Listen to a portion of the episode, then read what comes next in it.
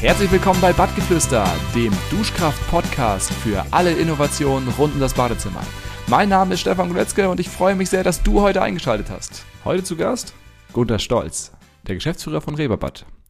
Berühmt geworden mit dem innovativen Wanne-auf-Wanne-Konzept ist Reeperbad heute einer der wichtigsten Hersteller von Dampfsaunen, Whirlpools und vielen weiteren Produkten rund um das Badezimmer.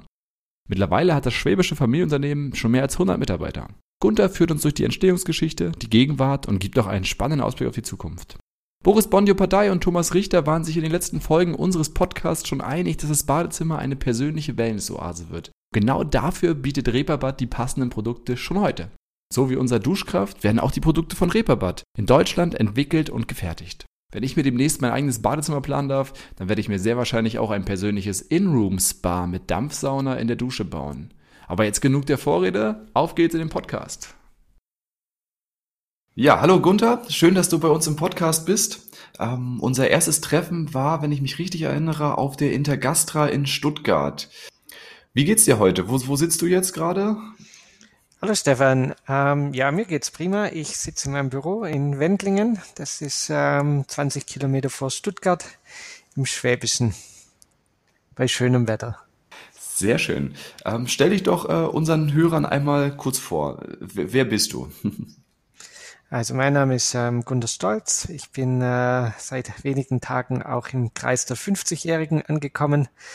Ähm, bin seit 1998 Geschäftsführer und Mitinhaber von unserem Unternehmen Firma Repavat GmbH. Ähm, davor hatte ich BWL studiert und bei mehreren Unternehmen ein bisschen Erfahrung sammeln können, bevor ich dann in das Unternehmen mit eingetreten bin, zusammen mit meinem Vater. Äh, mein Vater ist jetzt 81, kommt gelegentlich noch vorbei, macht aber nicht mehr ganz so viel und wir sind ein richtiges reines Familienunternehmen mit so knapp 100 Mitarbeitern. Reeperbad, was, was, was macht Reeperbad? Wir sind Hersteller von Badewannen, Duschwannen, Whirlpools, Dampfbädern, Keramik, Waschtischen, Waschtischplatten aus Mineralwerkstoff, Badmöbeln, Infrarotpanelen, also alles, was im Prinzip im Badezimmer vor der Wand montiert werden kann. Ähm, das kommt mit von uns oder kann von uns kommen.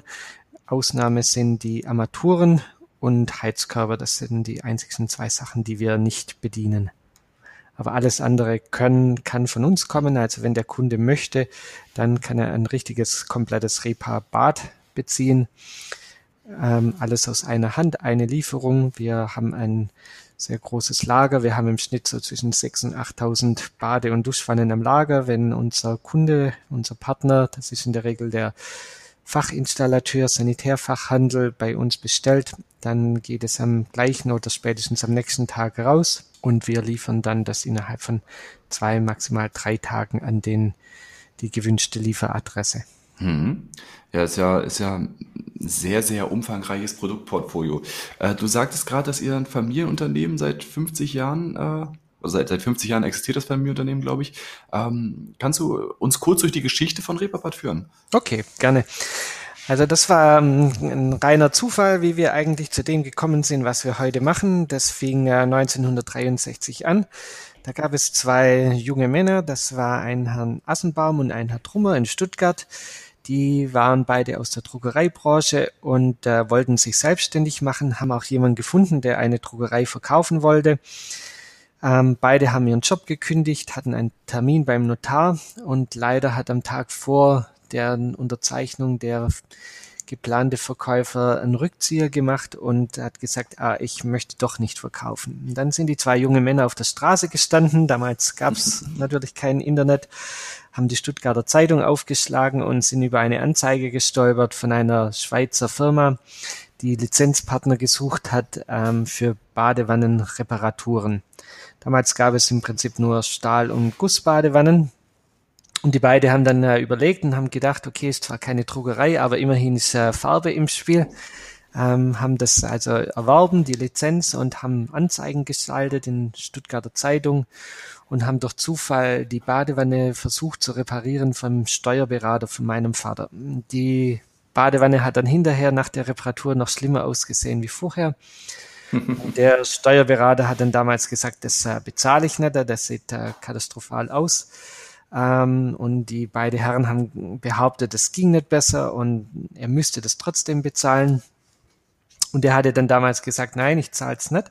Aber ich kenne jemand, ähm, der sich mit dem besser auskennt und vielleicht hier weiterhelfen kann. Und das war dann der Kontakt zu meinem Vater damals. Äh, mein Vater hatte damals die, eine Vertretung für flüssigen Kunststoff, den benötigte man damals um die Tanks von der Lebensmittelindustrie. Das waren damals alles noch Stahltanks von innen zu lackieren. Und ähm, mein Vater hat sich das dann angehört und hat gesagt, okay, ähm, spontan kann er jetzt nichts dazu sagen, aber er spricht mit den Entwicklern und die haben das mal toll gefunden, mal nicht nur die Tanks von innen anzuschauen, sondern auch mal was Neues zu sehen. Und man hatte dann damals äh, mit viel Aufwand eine ganz gute ähm, Farbe entwickelt, ein Material, das ähnlich wie beim Zahnarzt praktisch angemischt wird, weil weiß ich nicht gleich weiß, ähm, damit man das eben gut reparieren konnte. Das wurde dann eingebrannt mit in die alte Stahlbadewanne oder Gussbadewanne und man hatte das wirklich fast nicht mehr erkennen können, wo die Reparaturstelle war.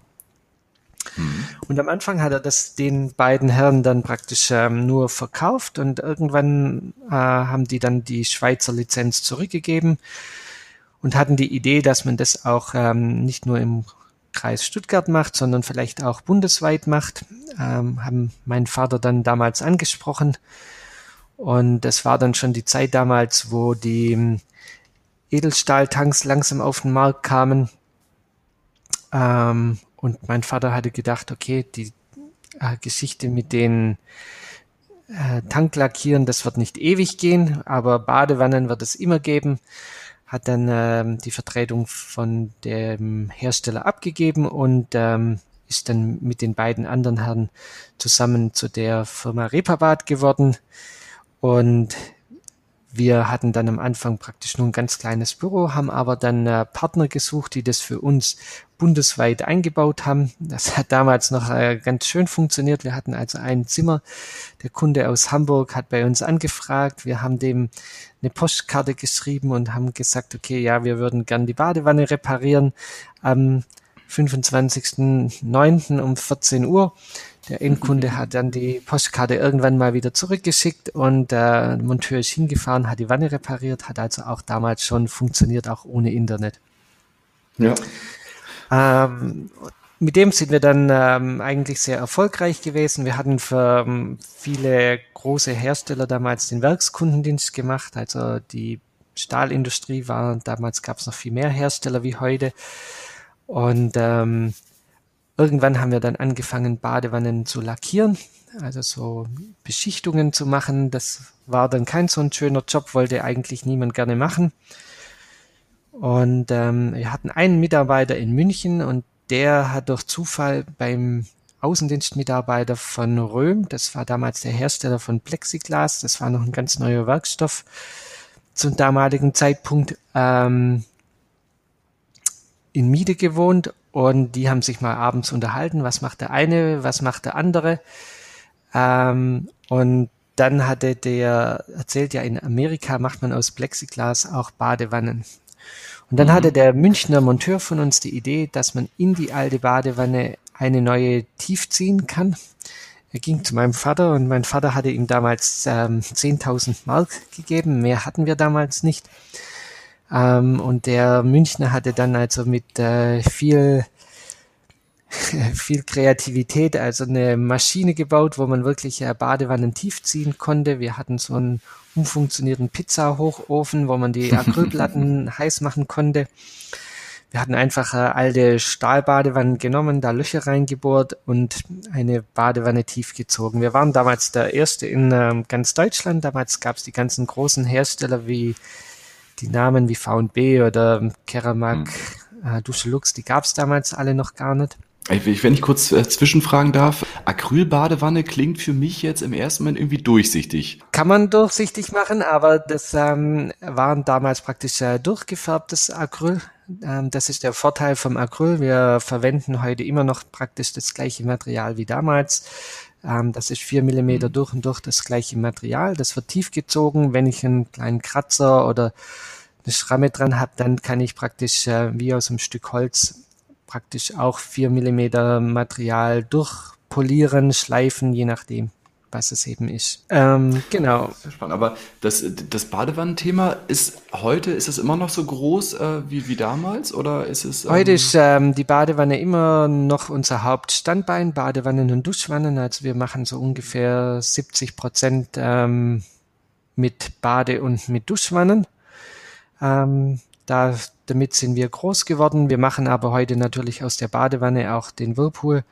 Wir machen äh, schon sehr viele Jahre die Whirlpools, ähm, haben da auch ganz klein angefangen, wirklich in der Garage äh, mit einem Mitarbeiter, der das abends für uns produziert hat und dann äh, das war 1986, da haben wir dann praktisch den ersten Whirlpool verkauft. Und heute ist eine richtige Fertigung, wo, wo die Monteure dastehen und ähm, jeder seine eigene Wanne baut. Also wir haben so eine Art Manufaktur. Also wir haben kein Fließband, sondern wir, wir sind spezialisiert auf Individualisierung. Der Kunde kann immer bei uns ähm, definieren, wo er die Düsen haben möchte, wo er die Pumpe haben möchte. Das wird jedes Mal einmal konstruiert und gezeichnet und danach, wenn der Endkunde beziehungsweise der Fachinstallateur dann die Freigabe macht, äh, von einem Mitarbeiter produziert, geprüft und verpackt. Hm. Aber sind dann eher sozusagen Einzelpersonen Badewannen mit Whirlpools oder kann ich, äh, kann ich auch einen riesen Whirlpool bei euch bauen lassen?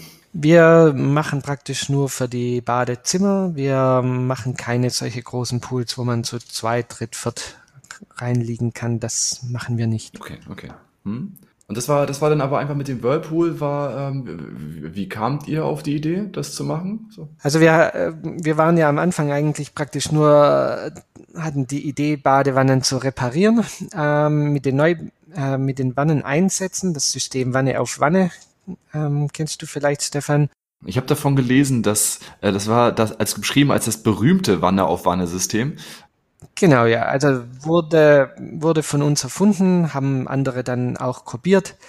Ähm, das ähm, ist kein Hexenwerk, aber man braucht natürlich äh, viele, viele Formen. Wir haben heute immer noch über 140 verschiedene Modelle, um möglichst den Abstand zwischen der alten und zur neuen Badewanne gering zu halten.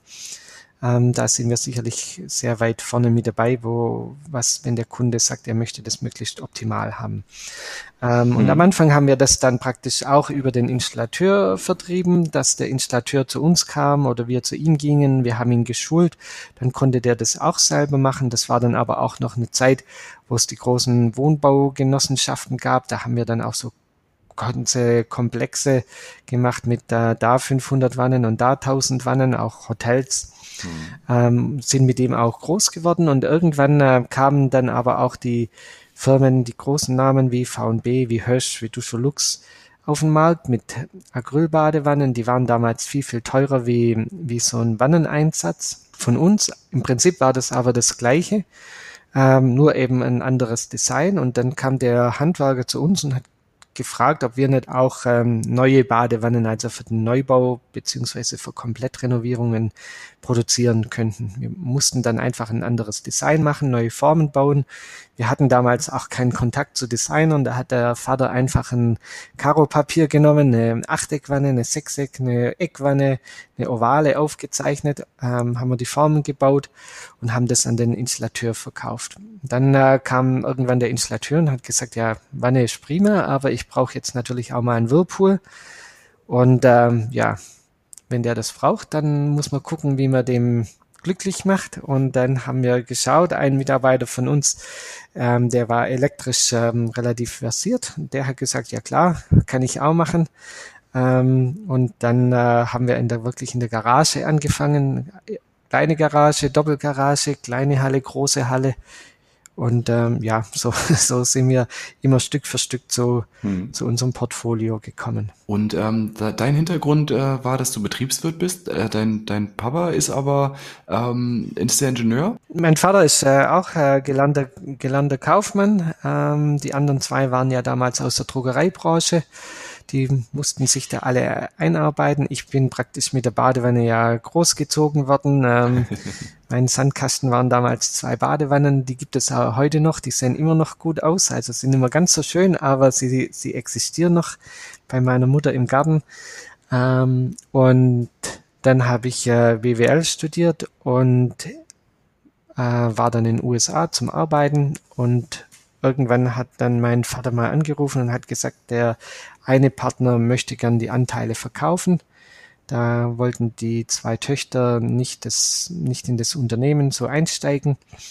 Und der andere Partner, der hat gesagt, er geht in Ruhestand. Er war dann noch einige Jahre als Stillergesellschafter dabei. Ähm, ja, ich hatte dann damals in den USA gekündigt, bin nach Hause gekommen und von da an waren wir praktisch ein Familienunternehmen. War das für dich persönlich ähm, so von, von längerer Hand schon mal angedacht, äh, dass da sozusagen die Nachfolge oder die, die Mitarbeit in dem Familienbetrieb äh? Ich wollte es schon immer machen, weil ich es äh, immer spannend fand. Auch das, was mein Vater damals äh, gemacht hat, es war ähm, nie jeden Tag das Gleiche.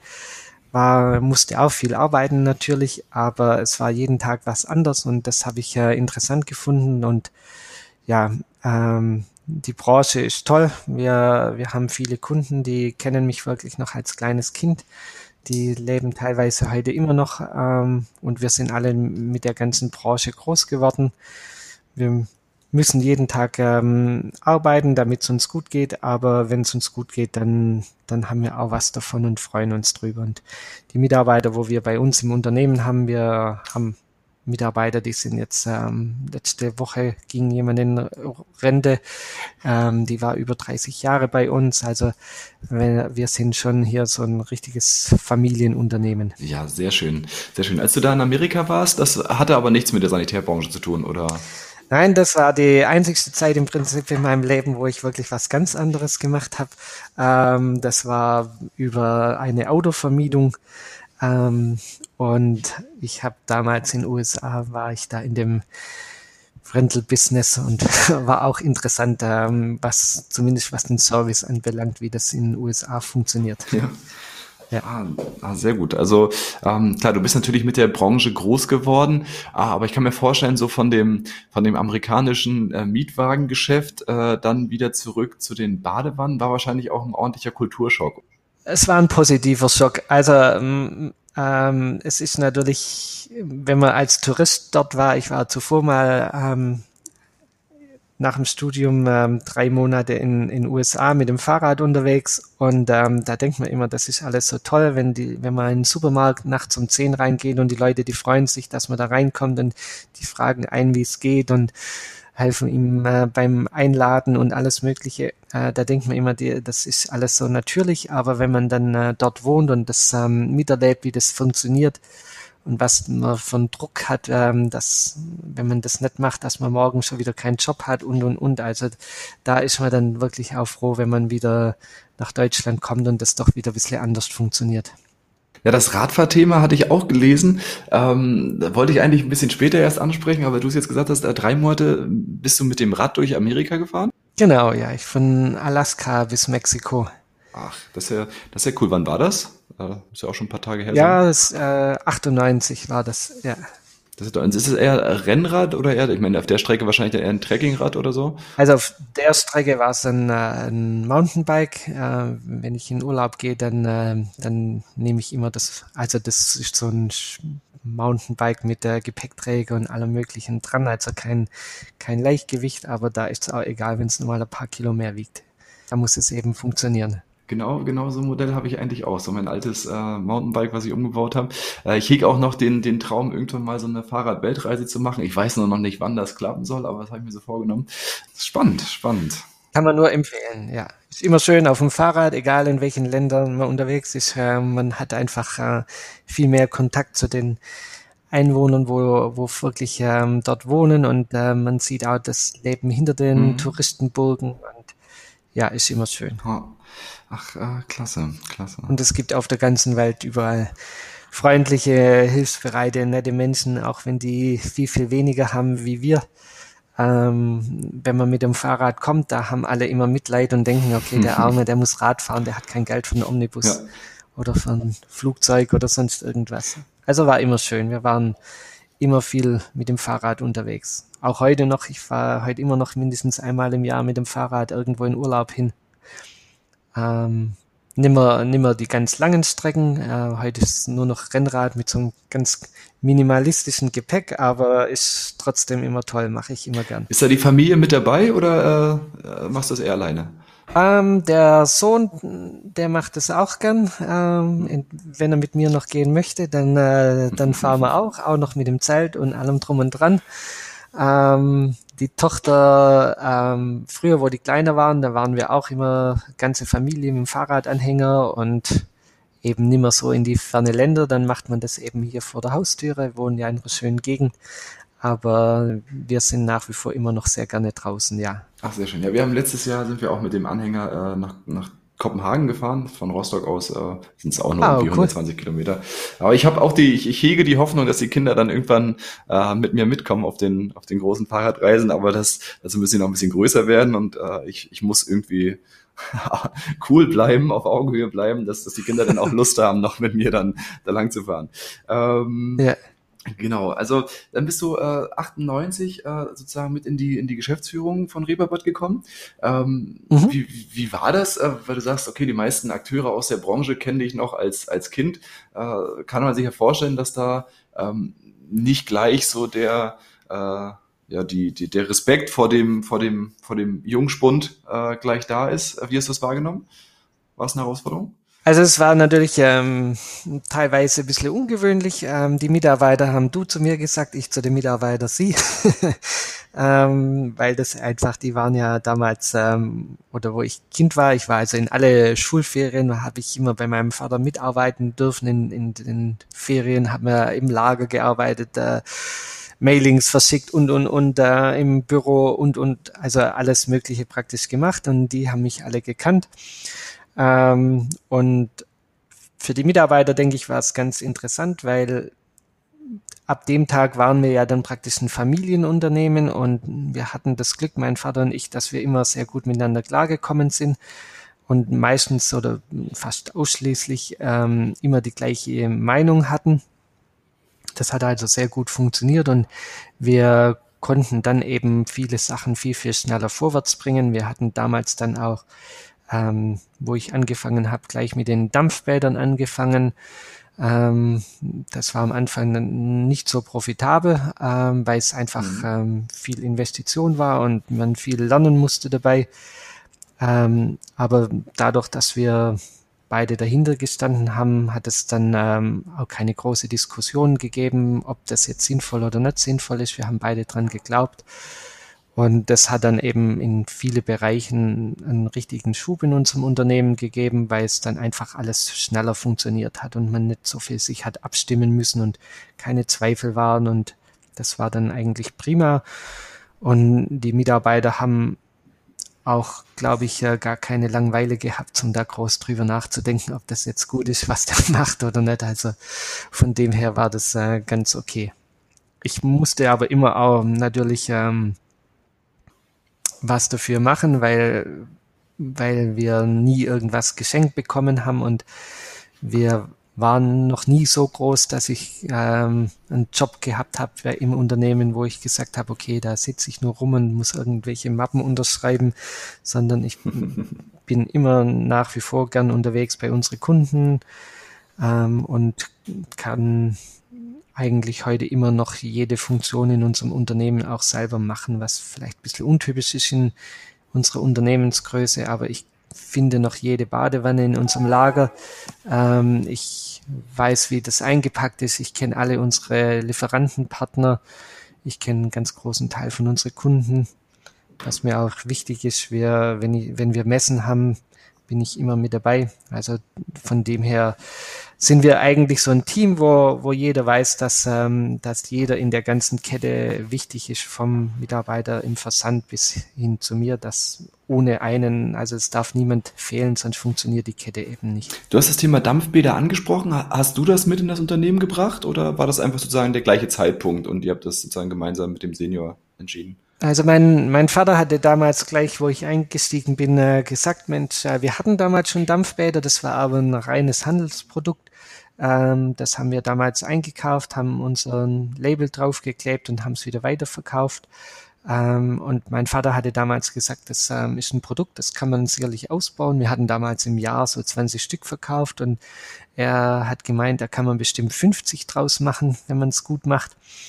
Ähm, man muss es nur anders machen. Und dann haben wir das halt so versucht. Ich bin ja auch kein Techniker, kein Ingenieur, aber ich habe schon immer Spaß am, am Probieren gehabt und dann haben wir das also getestet und die Idee war damals, ein Dampfbad zu machen, wo, wo nicht aussieht wie so ein Kühlschrank. Damals gab es eigentlich nur so fertige Kabinen von unten bis oben Acryl, alles weiß und die haben immer in die Ecke gestellt ähm, gehört.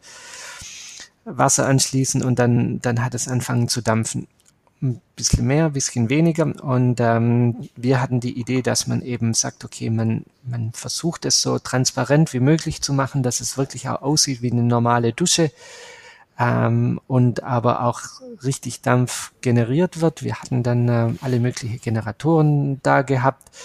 Ähm, die haben aber alle nicht funktioniert von irgendwelchen Generatorenhersteller. Die waren alle viel zu schwach. Und irgendwann hat es mich dann geärgert. Wir haben alle auseinandergesägt.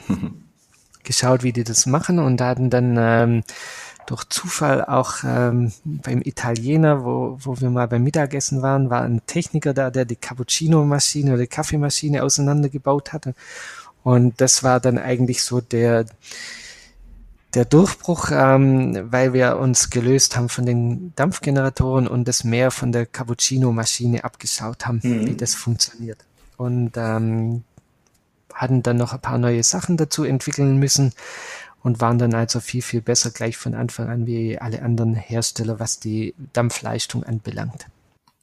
Wie darf ich mir das vorstellen? Ich meine, der, der, der normale äh, äh, Nutzer, glaube ich, kennt das Dampfbad vor allen Dingen so aus, aus dem Schwimmbad oder aus dem Wellnessbereich. Ihr habt es ja sozusagen in die Dusche direkt integriert. Genau, also unsere Partner sind ja praktisch die Sanitärhandwerker, der, der klassische Install Installateur, des Badstudio und demzufolge ist der Endkunde dann auch die Privatperson und der zu Hause hat jeder ein ganz normales Badezimmer. Ähm, heute haben alle Badewanne und Duschwanne. Teilweise bei Renovierungen fällt dann die Badewanne raus und man macht eine relativ große Dusche rein. Das ist eigentlich der Idealfall, wo man dann immer sagen kann, okay, aus jeder Dusche könnte man ein, ein Dampfbad machen. Das geht praktisch los beim Aufpreis ungefähr von 7.000, 8.000 Euro zusätzlich zu der normalen Duschwanne. Und dann können wir, egal ob das eine Ecke ist, eine Nische ist, in der Dachschräge, können wir praktisch immer die Option Dampf äh, ermöglichen.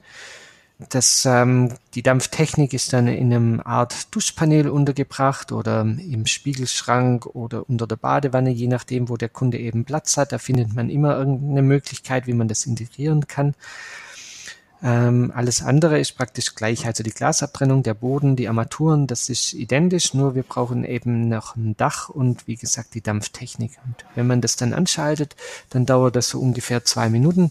Dann kommt der Dampf raus und wir bringen so eine normale Kabine im privaten Haus, im normalen Größe, also so ein Meter zwanzig auf ein Meter, vierzig, so haben die hm. meisten Kunden Platz, ähm, bekommen wir so in fünf, sechs Minuten warm. Da sind wir also deutlich schneller wie fast alle von unseren Wettbewerbern. Sehr, sehr gut. Habe ich auf jeden Fall auf meiner Liste für mein, für mein späteres Traumbad. Äh, ich glaube, ihr habt das, äh, du hast mal den, den Begriff geprägt, äh, In-Room-Spa. Ähm, das hat mich total überzeugt. Ich glaube, es hat vielleicht jetzt auch durch Corona vielleicht nochmal so einen, so einen kleinen Push bekommen. Oder habt, habt ihr da was, was gemerkt, dass, weil die, die öffentlichen Wellnessbereiche, die sind ja irgendwie, glaube ich, zum Großteil immer noch geschlossen. Und ähm, sowohl für kommerzielle Anbieter als auch für den, für den Privatmann ist ja, glaube ich, so ein Indoor-Spa, das ja sehr, äh, in, in, In-Room-Spa, äh, extrem interessant, oder? Ja, also die äh, Corona hat hier natürlich für uns jetzt ähm, in dem Fall positive Effekte gehabt. Die, die Endkunden konnten nicht mehr so stark in Urlaub fahren. Ähm, nach wie vor, selbst wenn die Wellnessbereiche im begrenzten Umfang auch teilweise ja wieder geöffnet haben, äh, möchte man es vielleicht trotzdem gar nicht mehr selber mhm. so haben. Und ähm, die Kunden haben sich natürlich umgeschaut, wie kann ich das lösen, ähm, wie kann ich aus meinem Badezimmer mit zehn Quadratmeter dann doch irgendwas machen, wo einfach ein bisschen schöner ist wie früher, wo ich eigentlich nur eine nackte Badewanne und eine ganz normale Duschwanne hatte. Und da bieten wir eben die Möglichkeit, wie gesagt, einmal über das Thema Dampfbad dem Kunden die Option zu bieten, dass er aus der Dusche ein Dampfbad macht, wo wirklich auch sehr schnell einsatzbereit ist. Ähm, er kann heute Infrarotpaneele entweder im Dampfbad oder in der Dusche oder auch komplett irgendwo losgelöst im Badezimmer oder auch in anderen Räumen einsetzen und wir machen aus der Badewanne dann einen Whirlpool. Der Vorteil ist natürlich, er kann es dann nutzen, wann er möchte. Er muss auch nirgends mehr hinfahren, wenn er das einmal daheim hat. Er kann es jederzeit ähm, so einstellen, wie er es haben möchte, muss sich nach niemanden richten und dadurch werden die Produkte natürlich auch wesentlich mehr genutzt, weil ich fahre im Jahr zwei Wochen, vier Wochen in Urlaub, ähm, wenn ich das daheim habe, kann ich das jeden Abend einschalten und nutzen, so wie wie ich Lust dazu habe. Ja, mich persönlich über, überzeugt das halt auch, weil gerade so dieser Wellness-Moment ist ja doch eher ähm, auch ein intimer Moment. Ähm, ich bin nicht so der, der Fan von so großen öffentlichen Saunen. Wir haben äh, ja in einem Mehrfamilienhaus auch eine Gemeinschaftssauna unten, äh, die man natürlich aber auch abschließen kann. Ähm, ich, das, es hat schon Mehrwert. Ich war irgendwann mal in einem, äh, in einem Center Park und wir hatten extra eine Wohnung ausgesucht, in der äh, eine, eine Sauna und ein Whirlpool, äh, glaube ich, auf dem Zimmer waren. Wir hatten damals auch äh, sozusagen die, die, die, die große war damals frisch geboren. Dadurch hatten wir gar nicht die Möglichkeit wegzugehen, aber es war einfach äh, es ist schon schön, das zu Hause zu haben. Ich glaube, das hat, hat absolutes Potenzial, äh, auch im Hotelbereich. Ich glaube, Whirlpools sind da ja äh, nicht ganz unverbreitet, auch im, im Zimmer, aber so Dampfsaunen, wie, wie verbreitet ist das oder wie viele Hotels in Deutschland haben eure Technik? Momentan ist es noch äh, überschaubar, sage ich mal. Also wir haben schon äh, vereinzelte Hotels, wo das im, im Zimmer installieren. Auch äh, natürlich Österreich oder Südtirol, die Gegenden, da sind die schon ein bisschen weiter. Ähm, merken aber jetzt momentan natürlich einen starken Trend, dass die äh, Hoteliers einfach weggehen vom, von dem großen Sparbereich. Ähm, der ganz große Vorteil für mhm. das Hotel ist natürlich die, die Kosten. Ähm, natürlich am Anfang in der Investition muss, muss das Hotel etwas äh, in die Vorleistung treten, aber es ist natürlich immer noch günstiger, wie wenn ich einen extra großen Raum mhm. ähm, permanent pflegen muss und da muss ich ein Schwimmbad einbauen, ich muss eine Sauna, ich muss ein Dampfbad, eine Infrarotkabine oder mehrere Infrarotkabinen montieren, kostet auch Geld. Wenn ich das aufs Zimmer hole, brauche ich keinen zusätzlichen Platz, weil ich habe ähm, sowieso die, die Räumlichkeiten vorhanden. Ähm, der kann das Zimmer dann in dem Hotel etwas teurer vermieden und die Gäste sind natürlich auch glücklich, wenn sie nicht irgendwo jetzt in ein Dampfbad mit 15 anderen Personen reingehen müssen und man nicht vorher noch testen muss und was weiß ich was.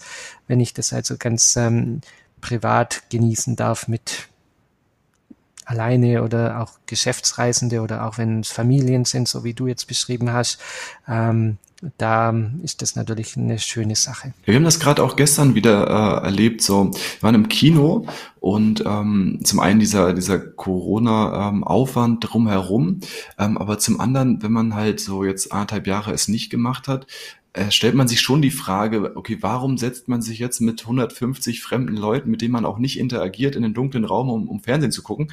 Ähm, das, das, das betrifft den Wellnessbereich, glaube ich, auch so, wenn man das, wenn man das halt äh, intim genau. auf dem Zimmer haben könnte, warum sollte man sich mit wildfremden Personen, mit ja. denen man sich eh nicht auseinandersetzen will, äh, in, in so einen großen Wellnessbereich setzen? Äh, das, das macht schon, das macht für mich absolut Sinn. Und was, was uns natürlich auch ein bisschen entgegenkommt, äh, da sind wir auch zusammengekommen, ähm, äh, extra Dampfentwicklung, ihr habt sicherlich äh, gute, gute Abluftanlagen, äh, ist ja auch unser Thema. Ähm, äh, da, da wird unser Produkt natürlich auch nochmal ein bisschen, ein bisschen spannender. Dieses Dampfbad-Thema, oder du sagst, ihr habt heute 100 Mitarbeiter, das ist ja schon deutlich mehr als die, die drei Gründer äh, oder die drei ersten Mitarbeiter. Wann, wann seid ihr gewachsen? Seid ihr so ganz kontinuierlich auf 100 gewachsen oder gab es da so Schübe, so mit dem Dampfbad, dass dann auf einmal plötzlich 30 Leute mehr waren? Oder wie hat sich das entwickelt? Also wir sind ähm, weder im Umsatz noch in der Mitarbeiterzahl irgendwann mal in die Höhe geschossen. Also wir versuchen immer jedes Jahr so zwischen drei und fünf Prozent Wachstum zu generieren und natürlich braucht man da dazu auch ähm, wieder neue Mitarbeiter. Und das ist also Stück für Stück gewachsen. Wir, wir versuchen das aus nicht irgendwie zu forcieren, dass wir jetzt sagen, okay, in fünf Jahren wollen wir den doppelten Umsatz haben. Ähm, wir sind räumlich auch etwas ähm, eingeschränkt. Also wir in unsere unser Bürokomplex hier passen noch ein paar Mitarbeiter mehr rein, aber jetzt gar nicht so, dass wir sagen, wir können äh, nochmal das Doppelte oder Dreifache machen. Hm. Ähm, es ist für uns auch wichtig, sage ich mal, so, dass wir das ähm, Verhältnis zu unseren Mitarbeitern möglichst so aufrechterhalten können, dass wir wirklich noch so den Familiengedanke leben und die Mitarbeiter auch kennen äh, in guten und in schlechten Zeiten. Das war jetzt auch während Corona natürlich unheimlich wichtig. Ähm, wir hatten ganz viele Mitarbeiter im Homeoffice und man musste sich da auf viele Sachen verlassen, in beiderseitigen mhm. Richtungen, also nicht nur in eine Richtung, sondern es ging ja in beide Richtungen. Und da ist es uns wichtig, dass das eben auch in Zukunft so bleibt. Wenn wir mal 200 oder 300 Mitarbeiter wären, dann könnten wir das nicht mehr so leben. Mhm. Ähm, wir wollen das eigentlich auch weiterhin so beibehalten, wie wir heute sind. Es wird immer, sage ich schon seit zehn Jahre äh, und jedes Jahr wird es ein bisschen mehr, aber ähm, es ist nicht unser Ziel jetzt zu sagen, okay, wir wollen das ähm, exorbitant ausbauen und wir holen uns einen Investor oder sonst irgendwas dazu. Das ähm, ist nicht die Prio bei uns. Mhm. Und der Großteil der Mitarbeiter, ist das eher Fertigung oder äh, Entwicklung? Oder? Ähm, das ist ungefähr so ein Drittel ist praktisch ähm, Verwaltung, äh, Marketing, Buchhaltung, Vertrieb, Innendienst, äh, Konstruktion. Äh, wir haben fünf Mitarbeiter in der Entwicklung. Wir tun fast alles, was äh, Sinn macht, selber entwickeln. Ähm, und dann haben wir Logistik, Versand und dann eben noch die Produktion. Wenn ich jetzt als, äh, wenn ich jetzt in mein Badezimmer äh, eure Produkte haben will, also sei es ein Whirlpool oder eine, eine Dampfsauna oder beides am besten, ähm, dann, dann vertreibt ihr das zweistufig. Ne? Also ich müsste mir jetzt hier einen Installateur vor Ort suchen. Ähm, habt ihr da feste Fachpartner oder kann das im Grunde jeder? Es darf jeder machen, das ist äh, kein Problem. Mhm. Es kann auch jeder Handwerker machen. Also wenn du jetzt einen Installateur hast, mit dem du super zufrieden bist, der hat schon zehn Jahre lang nach deiner Heizung geschaut und dein erstes Bad gebaut und du sagst, du möchtest jetzt ein, äh, nochmal was Schönes haben, ähm, du hättest gerne ein Dampfbad, dann kannst du gern zu jedem Handwerker in, in Deutschland, Österreich, Schweiz, Luxemburg, wo auch immer der sitzt, gehen. Ähm, und der schickt uns dann die Anfrage, beziehungsweise kannst du auch natürlich als Privatperson gerne bei uns anfragen, kannst äh, über die Homepage von uns, über so einen Konfigurator schon mal so grob dich informieren, was, was es an Möglichkeiten für Dampfbäder gibt. Ähm, und ähm, dann beraten wir entweder dich oder den Installateur, je nachdem, was da am meisten Sinn macht dann. Und äh, wir brauchen aber immer den Handwerker, also der, die Privatperson kann bei uns leider nicht einkaufen. Wir müssen immer den Handwerker dabei haben, weil wir eben in der Regel immer verschiedene Wasseranschlüsse, Abwasseranschlüsse, Stromleitungen benötigen, Fliesenleger und das ähm, koordiniert dann in der Regel immer der Handwerker für uns. Hm. Warum? Ähm Aber du kannst gerne zu uns kommen, auch zum äh, normalerweise zum Probedampfen oder auch mal Probebaden. Das ist äh, kein Problem. Wir haben bei uns in der Ausstellung alles in Funktion, die ganzen Produkte sind da, man kann alles testen. Momentan darf man es eben nur anschauen ähm, in Funktion, aber nicht selber reingehen. Da geht es uns gleich wie, wie den großen Wellnessräumen, da geht es auch noch nicht. Habt ihr irgendwie angedacht, äh, sozusagen die Ausstellung vielleicht auch noch ein bisschen, äh, also das nicht am Standort größer zu machen, sondern vielleicht noch eine in anderen Zentren, weil Stuttgart ist für mich jetzt ein bisschen weit weg. Dann haben wir jetzt, ähm, also in Rostock, ähm, dann wir jetzt zum Beispiel in Berlin haben wir einen äh, sehr guten Partner. Also wir haben schon mhm. über Deutschland hinweg verteilt auch ähm, Kunden, die, die schöne Schauräume haben, die ein oder zwei oder drei Dampfbäder dann äh, zeigen, wo man das auch in der Regel ausprobieren kann. Also wenn jemand Interesse hat und das live sehen möchte, er hat sicherlich bei uns den, die größte Vielfalt an Produkten. Ähm, aber wenn jetzt du zum Beispiel aus Rostock, Stefan, zu uns kommen möchtest, dann sagen wir, okay, du kannst zum Beispiel jetzt nach Berlin fahren. Ähm, da haben wir einen Partner, der hat auch mehrere Kabinen, kannst du dort anschauen. Ähm, ihr verkauft, glaube ich, ausschließlich ja zweistufig. Warum nicht dreistufig? Ist bewusste Entscheidung oder ist das äh, ja mehr so gewachsen? Das ist ähm, so gewachsen über das äh, System Wanne auf Wanne, ähm, weil wir das am Anfang über den Installateur vertrieben haben und dann auch natürlich die Neuwannen über den Installateur direkt vertrieben haben, ähm, war uns damals ähm, gar nicht so bewusst, dass das so was ganz Neues ist. Also da, heute ist es ja nicht mehr neu, zweistufig, aber damals war das wirklich noch ähm, revolutionär, dass man um den Großhandel drumherum so ein Produkt verkauft. Heute sind wir natürlich ähm, sehr froh, dass wir das so machen, weil Dampfbäder, auch die Whirlpools oder Infrarotpaneele, ähm, das sind doch relativ erklärungsbedürftige Produkte, wo der Endkunde wirklich auch ähm, Know-how aus erster Hand haben möchte. Und da funktioniert es wirklich nur, wenn wir den Handwerker schulen, der dann auch wirklich die Schnittstelle zu dem Endkunden bildet ähm, oder der direkt mit uns das Ganze kommuniziert. Und ihr baut aber sozusagen, das ist auch ein, eines eurer Alleinstellungsmerkmale, A, die Technologie, die ihr selbst entwickelt habt und dass ihr das alles in, in Deutschland am Standort äh, direkt selber zu Ende baut. Genau, ja. Also wir, wir sind, ähm, wir können nicht alles selber produzieren, weil das viel zu viel Gewerke sind. Wir suchen aber immer die Partner direkt vor der Haustüre, wenn möglich. Also wir lassen zum Beispiel Elektronik in, in Ulm, das ist äh, 50 Kilometer weg von uns, produzieren. Ähm, die Generatoren, die kommen aus der Gegend vom Bodensee. Also immer wenn wir irgendwo einen guten Partner haben, wo, wo wir zusammenarbeiten, dann versuchen wir das möglichst alles vor der Haustüre zu machen. Auch ein Teil natürlich mittlerweile unter dem Aspekt Nachhaltigkeit. Das äh, macht keinen Sinn oder es muss nicht unbedingt sein, dass man immer alles nur aus Asien äh, hierher importiert und, und so ein Generator erstmal acht oder zehntausend Kilometer im Container verbringt, sondern wenn man möchte, kann man auch wirklich hier in, am Standort Deutschland und auch vor allem in unserer Region im Schwäbischen äh, sehr viel machen in, in einer ganz hohen Qualität, wo man dann auch vielleicht ein paar Euro mehr dafür investiert, aber natürlich auch das Thema Qualität wesentlich besser im Griff haben kann, wie wenn das irgendwo von der Ferne kommt. Ja, ja das, äh, das, das den gleichen Ansatz verfolgen wir ja auch. Wir äh, haben ja auch unsere Zulieferer alle sozusagen auch äh, ja in der Nähe und äh, größtenteils auch in Deutschland. Äh, wir merken aber jetzt auch, dass wir äh, aufgrund der, der Lieferantensituation oder der Chipkrise ähm, so ganz, ganz kleine äh, elektronische Komponenten auch aus Asien zugeliefert bekommen. Also unsere unsere Zulieferer bekommen aus Asien so eine kleine, so eine kleine Chip-Platine, die einfach hier nicht mehr ja. gefertigt wird. Und äh, daran hängt es jetzt eigentlich. Ne? Wir haben ein relativ großes, mhm. komplexes, teures System und am kleinsten Chip hängt es. Äh, habt ihr da auch äh, Lieferschwierigkeiten gerade oder könnt ihr mit, ihr habt ja gesagt, dass ihr recht große Lagerkapazitäten habt, äh, konntet ihr das gut ausgleichen bisher?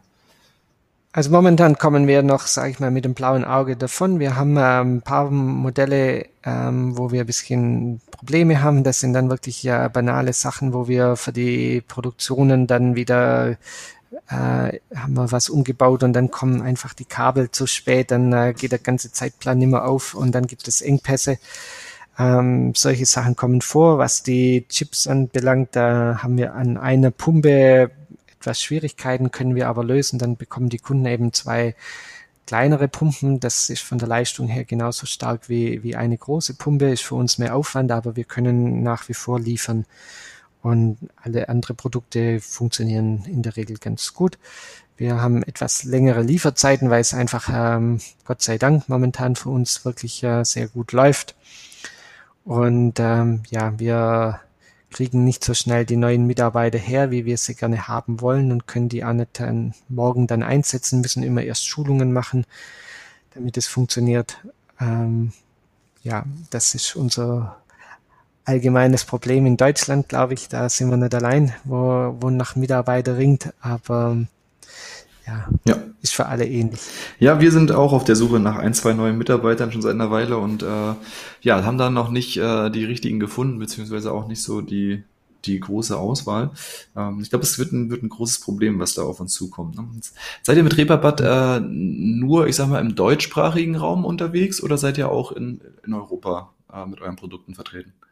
Also unsere Kernmärkte, Stefan, sind ähm, ist Deutschland, Österreich, Schweiz. Da sind wir schon seit sehr vielen Jahren unterwegs. Wir machen äh, noch Benelux dazu. Ähm, da ist äh, Luxemburg ganz stark vertreten. Wir machen noch Norditalien, ein bisschen äh, Frankreich. Ähm, dann haben wir noch einen guten Partner in Russland, der für uns äh, Moskau und St. Petersburg bedient. Ähm, wir wir sind, wir sind ein schwäbisches Unternehmen und wir, Äh, wir können alles außer Hochdeutsch. ähm, da ist ein bisschen was dran an dem Satz. Also wir, dadurch, dass wir ja sehr, sehr individuelle Produkte fertigen und praktisch jedes Produkt im, im Bereich Wellness eigentlich immer ein Unikat ist, bräuchten wir unheimlich viele Montage, Bedienungsanleitungen in alle möglichen Fremdsprachen und das macht es für uns aufwendig. Wir bräuchten dann immer auch den Techniker dazu, wo, wo wenn der Kunde irgendwelche Fragen hat, Probleme hat oder wenn wir Schulungen machen müssen, ähm, das dann wieder auf irgendwelche Sprachen äh, beheben kann. Und das macht es für uns ziemlich aufwendig. Also wenn der Kunde ähm, einigermaßen uns versteht, dann ähm, funktioniert das. Ähm, wenn er ähm, jetzt eine Sprache ist, wo wir gar nicht können oder auch nicht mit Englisch weiterkommen, dann wird es kompliziert. Wir haben schon jedes Jahr immer mal wieder solche ähm, schöne Aufträge. Wir hatten jetzt letztes Jahr zum Beispiel, oder vorletztes Jahr war das ähm, für Tokio ein Hotel mit äh, über 170 Dampfbädern ausstatten dürfen. Ähm, für Olympia war das noch. Um, solche Sachen machen wir auch. Wir haben Singapur, wir haben Shanghai ähm, Partner, die immer wieder bei uns ähm, kommen, aber die können wir praktisch nicht so betreuen wie jetzt einen, einen normalen Installateur bei uns. Da haben wir auch keinen Außendienst. Ähm, das geht, wenn, wenn der Partner wirklich auch dazu passt, aber wir forcieren es nicht. Wir fühlen uns in, in dem deutschsprachigen Raum sehr wohl ähm, qualitativ haben wir natürlich einen, einen, sehr hohen eigenen Anspruch an unsere Produkte, wo dann eben auch wieder natürlich bezahlt werden muss. Das macht der mitteleuropäische Kunde gerne. Aber wenn wir jetzt zum Beispiel ähm, nach England gehen oder nach Frankreich äh, oder äh, Spanien, da ist der Anspruch an die Qualität nicht ganz so hoch wie, wie jetzt in Deutschland. Und dann ist es natürlich schwierig. Wir können, ich kann nicht dem Mitarbeiter erklären, Montag bis Donnerstag muss er Top-Qualität abliefern und freitags ähm, da muss es möglichst schnell gehen, ähm, weil wir da auch weniger Geld dafür bekommen.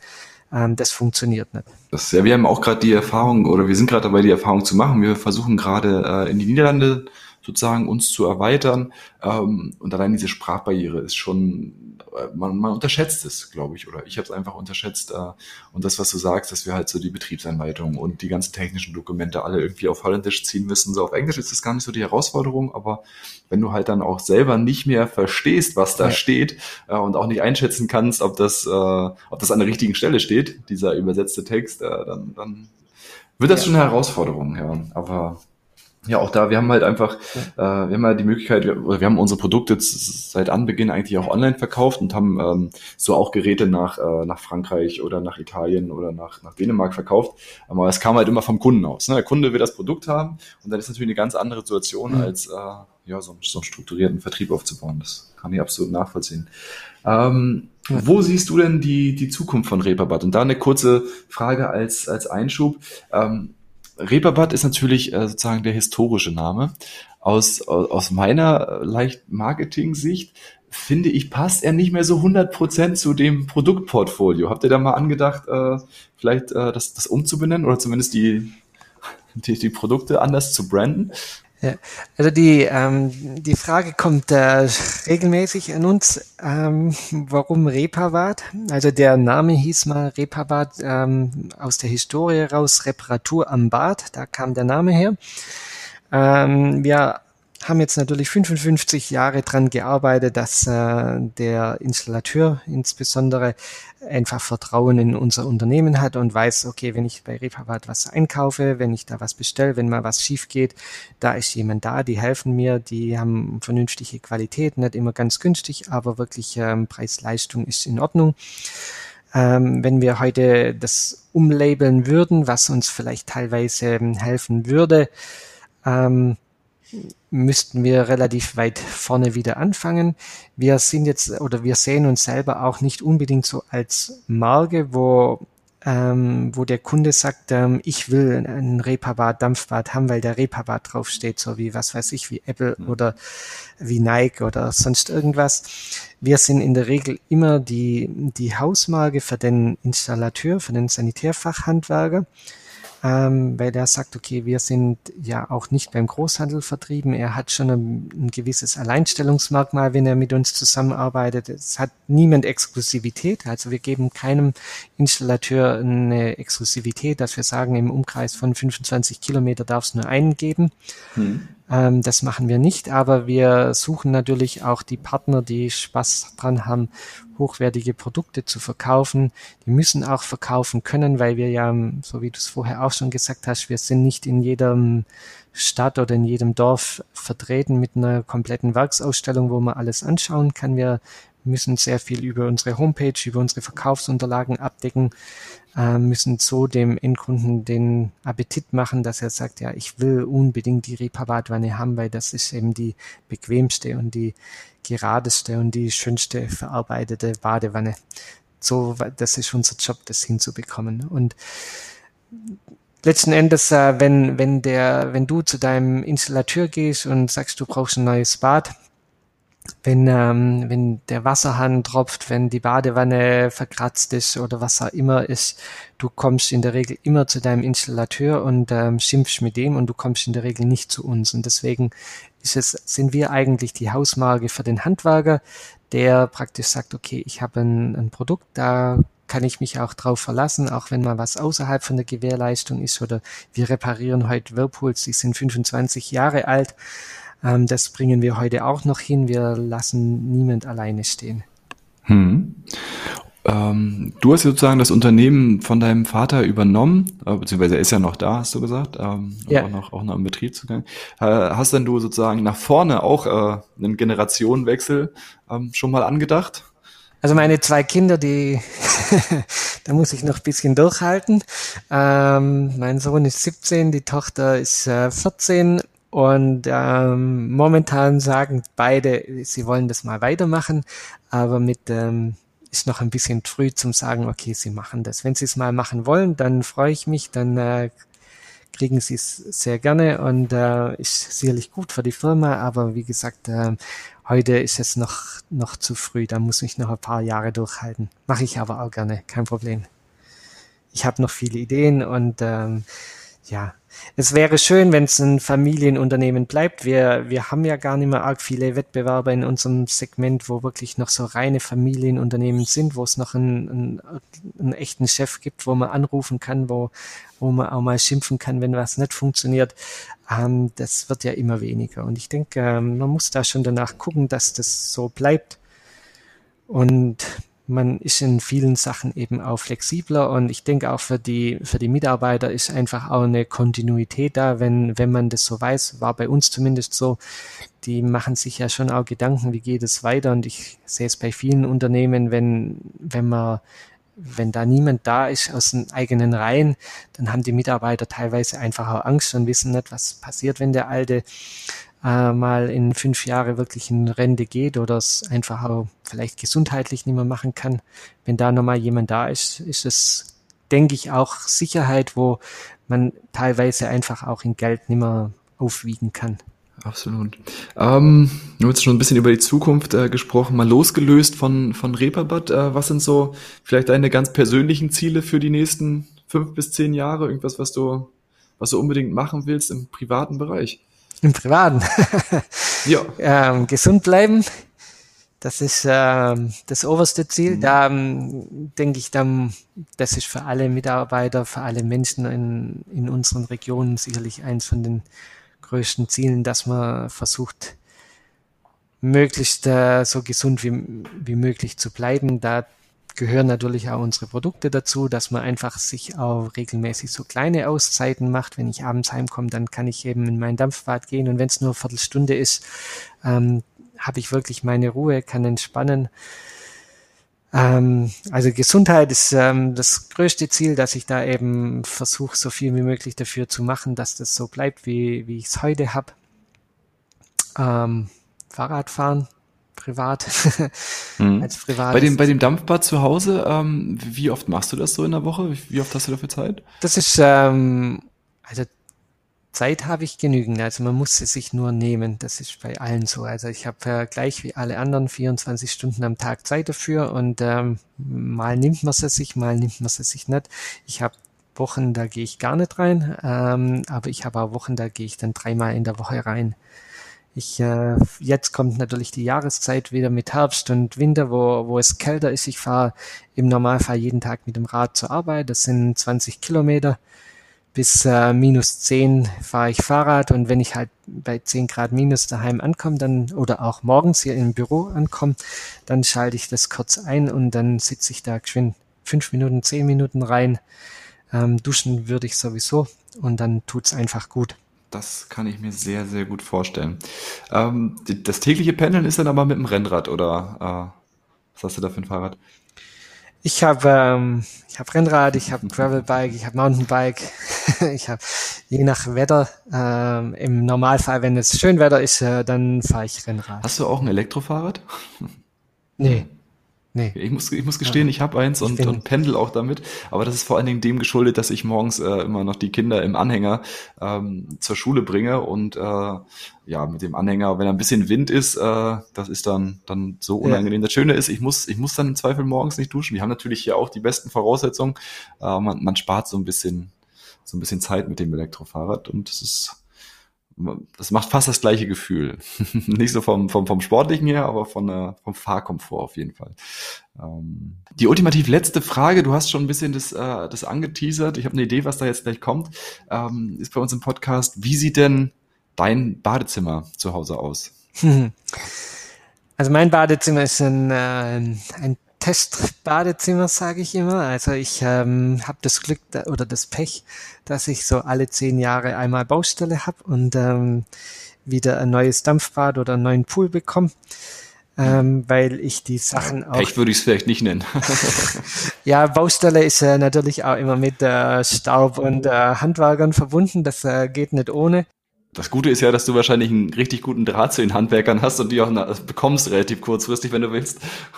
Ja, also wir, wir machen es mit unserem eigenen Monteuren dann immer. Wir haben ja ein eigenes äh, Netz an, an Installateuren und äh, Handwerkern haben wir ja auch ähm, für den Kundendienst und die Techniker aus der Entwicklung sind dann auch immer mit dabei und ich krieg dann immer praktisch solche Prototypen, wo irgendwelche Sachen drin verbaut sind, wo wir dann erst, wo wirklich ganz neu sind und sagen, okay, das muss man erstmal zwei oder drei Jahre in Real Life testen mit Familie, mit ähm, nicht nur irgendwo mit einem Automat, wo eben die Türe 10.000 Mal auf und zu macht, sondern dass man das wirklich mal testet ähm, und da habe ich das Glück, dass ich immer wieder neue Sachen bekomme. Aber mein Whirlpool zum Beispiel, ähm, der hat äh, normalerweise hat ein Kunde eine Pumpe unter der Wanne und ein Bedienelement. Ich habe äh, vier Pumpen unter der Wanne ähm, und ähm, drei Bedienelemente. Ähm, das ist dann schon sowas, wo man schon fast Wildwasser drin fahren kann, wenn da alles an ist.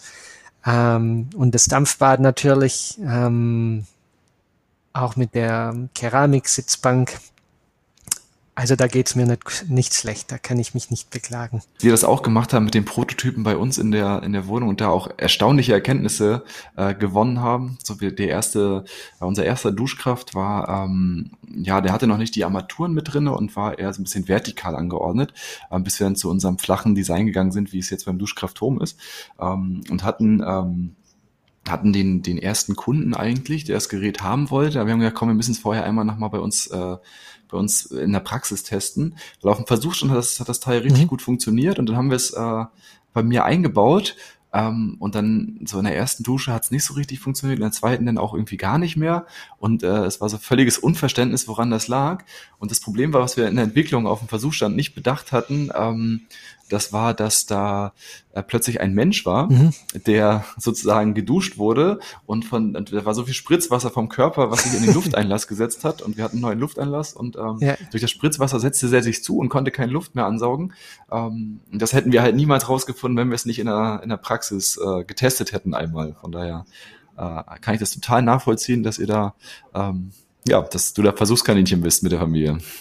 also nicht nur ich, also wir, wir haben auch Mitarbeiter, die versuchen wir natürlich auch immer denen zu ermöglichen, dass die das ähm, zu speziellen Konditionen erwerben und ähm, da haben wir schon auch Mitarbeiter, die kriegen dann auch immer mal wieder irgendwelche Sachen eingebaut, wo wo wir einfach Erfahrung sammeln müssen, weil es ist ja nichts äh, ärgerlicher und teurer, wie wenn wir irgendwas beim, beim Kunden nachher live testen müssen und äh, hinterher wieder ausbauen müssen. Da geht es natürlich nicht so einfach, wie wenn es eigene Bekannte sind oder Mitarbeiter oder Kollegen. Ja, da haben wir auch echt das Glück, dass wir beide sozusagen im, im Bad-Bereich Produkte haben, ähm, die man täglich braucht, äh, wo die Mitarbeiter halt auch täglich mit in Kontakt sind, äh, was nicht so irgendwie so eine abstrakte weiß ich nicht, Leiterplatine ist, die man jetzt nicht jeden Tag irgendwie benutzt oder so, sondern dass da, dass da alle Mitarbeiter ja. auch äh, regelmäßig das Produkt einfach erleben und es dem natürlich auch den, den Kunden auch ganz viel besser rüberbringen können. Ähm, Gunther, ich danke dir für deine Zeit. Schön, dass du bei uns warst. Ich äh, hoffe, dass das für unsere Hörer ähm, genauso spannend war wie für mich. Ähm, ja, Dankeschön. Sehr gerne, Stefan. War interessant, hat äh, Spaß gemacht und ähm, ja, ich hoffe, wir haben miteinander viele Hörer. Ja. Und äh, wenn jemand Lust hat und sich mal bei uns umschauen möchte, auf unserer Homepage www.repavat.com ähm, findet man viele Infos dazu, kann man mal ein bisschen schauen. Und es ist aber auch jeder herzlich willkommen, uns in Wendlingen zu besuchen. Darf sich auch bei mir anmelden, gar kein Thema. Wir haben die Ausstellung, kann jeder alles mal anschauen. Man kann auch die Führung machen, dann durch Produktion, Lager. Das ist immer machbar oder fast immer machbar. Also ich persönlich komme bei erster Gelegenheit auf das Angebot zurück. Gut, würde mich freuen, Stefan. Ja. Alles klar. Dann mach's gut. Dann wünsche ich, wünsch ich dir einen schönen Tag und ähm, hoffentlich bis bald und immer gesund bleiben. So, du hast es gehört, der Podcast ist zu Ende. Schön, dass du wieder bis zum Ende drangeblieben bist. Hat dir die Folge gefallen? Dann freue ich mich über eine tolle Bewertung in deiner Podcast-App. Gibt es etwas, was ich besser machen kann? Dann schreib mir gerne direkt per Mail oder bei LinkedIn. Falls du uns noch nicht abonniert hast, dann hol es jetzt besser gleich nach. Bis zum nächsten Mal bei Badgeflüster, dem Duschkraft-Podcast über das Bad der Zukunft.